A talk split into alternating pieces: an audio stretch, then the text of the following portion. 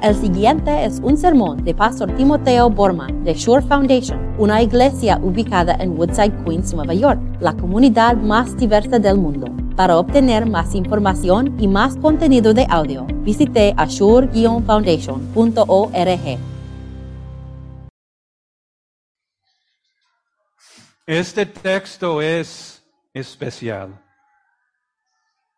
Yo, yo, sé que probablemente están cansados de escucharme decir esto, porque casi lo digo todas las semanas, pero en serio, este texto, esta lectura es especial. Y, y, y no, no solamente por su, su, su doctrina, su enseñanza, que es, que es algo supremo en la palabra de Dios, porque aquí está diciendo que Cristo Jesús es nuestro Señor nuestro Dios. Y ahora podemos saber mejor quién fue que murió por nosotros.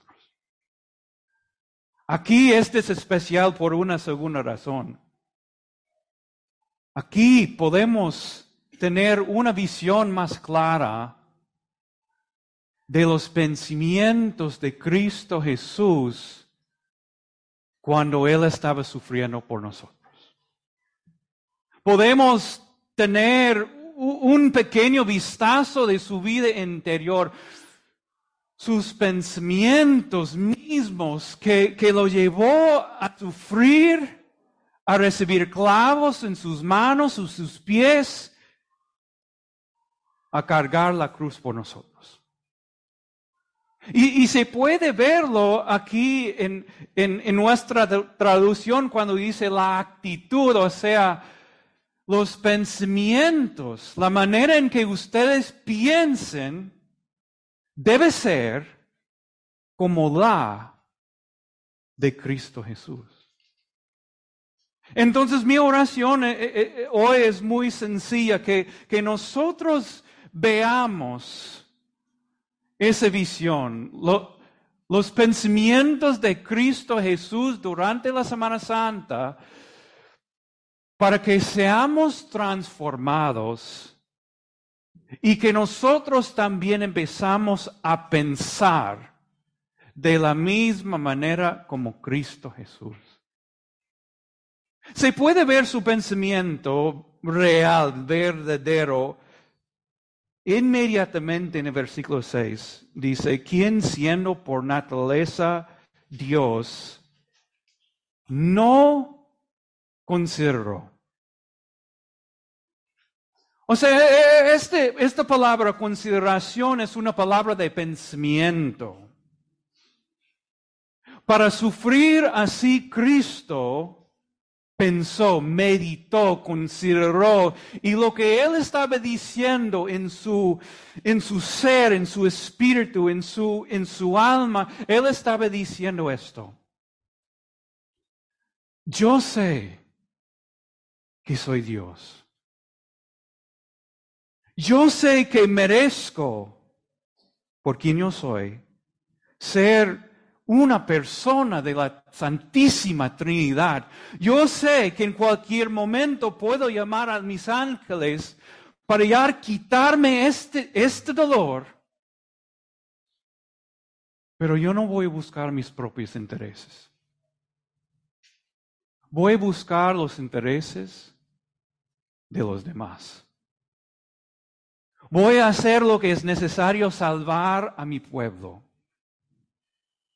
Entonces su único, su constante pensamiento fue rescatarte a ti. Y esto cambió todo. A veces decimos que, que nuestro comportamiento es una reflexión, ¿verdad?, de, nuestros pensamientos. Y si este es verdad, este pensamiento que, que voy a buscar los intereses de mi pueblo, voy a negarme a mí mismo, se reflejó en su comportamiento.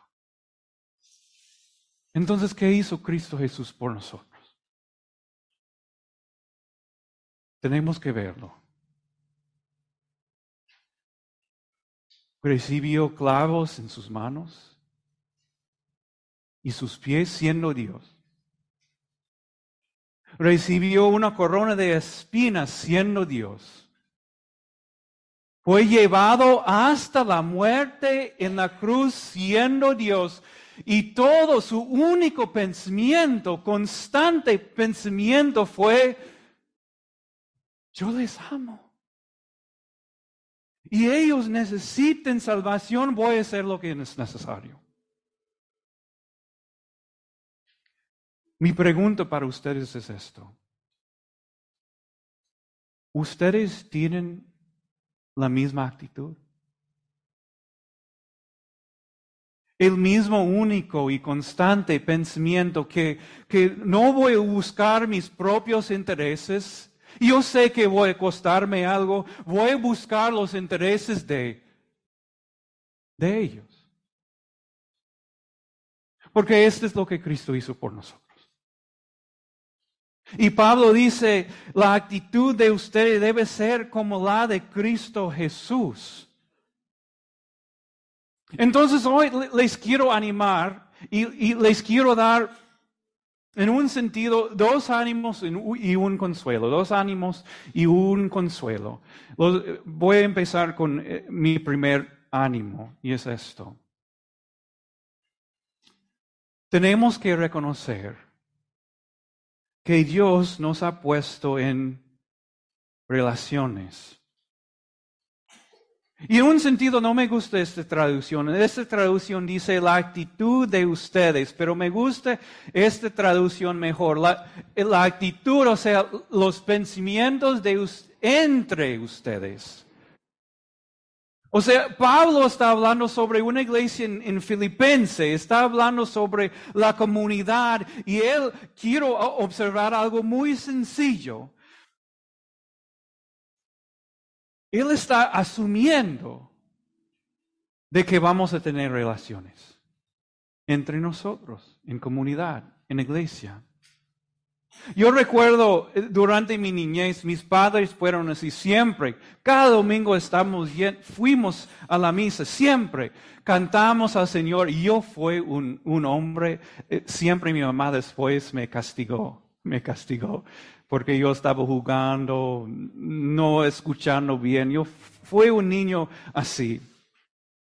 Y después, después del culto, mis padres nunca fueron directamente a la casa.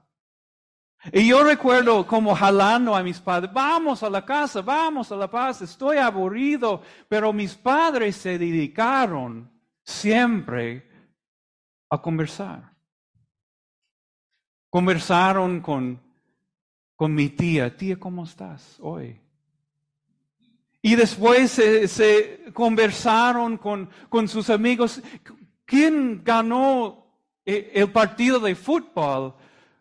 ¿Cómo va, cómo va el tratamiento para cáncer? Ellos conversaban.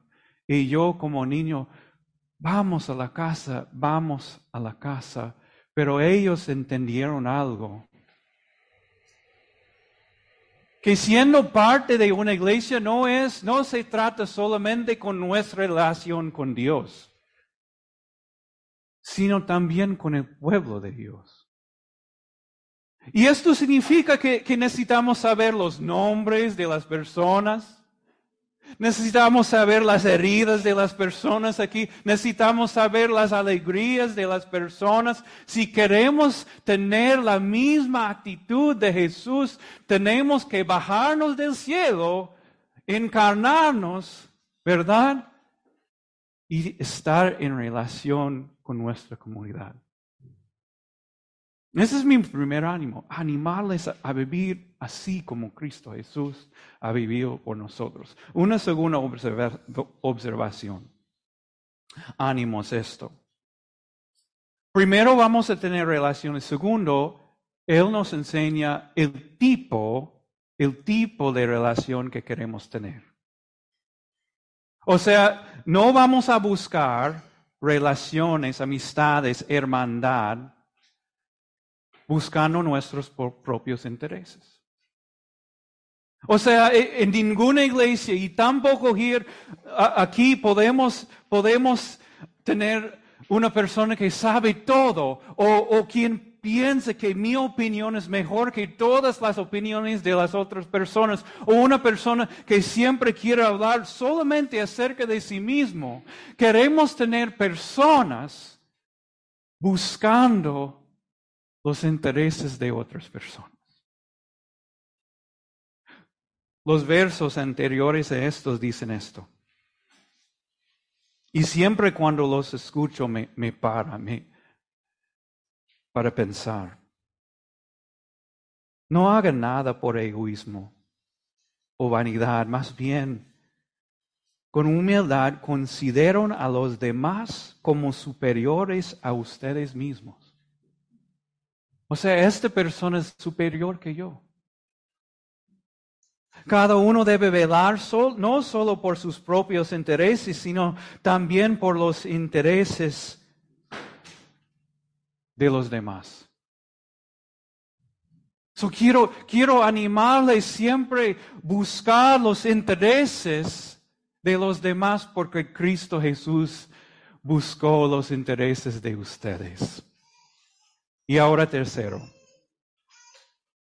un consuelo increíble, maravilloso. Cristo Jesús, y vamos a verlo esta Semana Santa, sufrió la carga de nuestros pecados en nuestro lugar. Sufrió la ira que nosotros merecíamos y nos levantó hasta el cielo. Para que nosotros por fe y por la sangre recibamos el título y el puesto de hija e hijo de Dios. Y ya son. Son los hijos y las hijas de Dios. Y ahora vamos a reconocer algo, que las personas aquí son tus hermanos.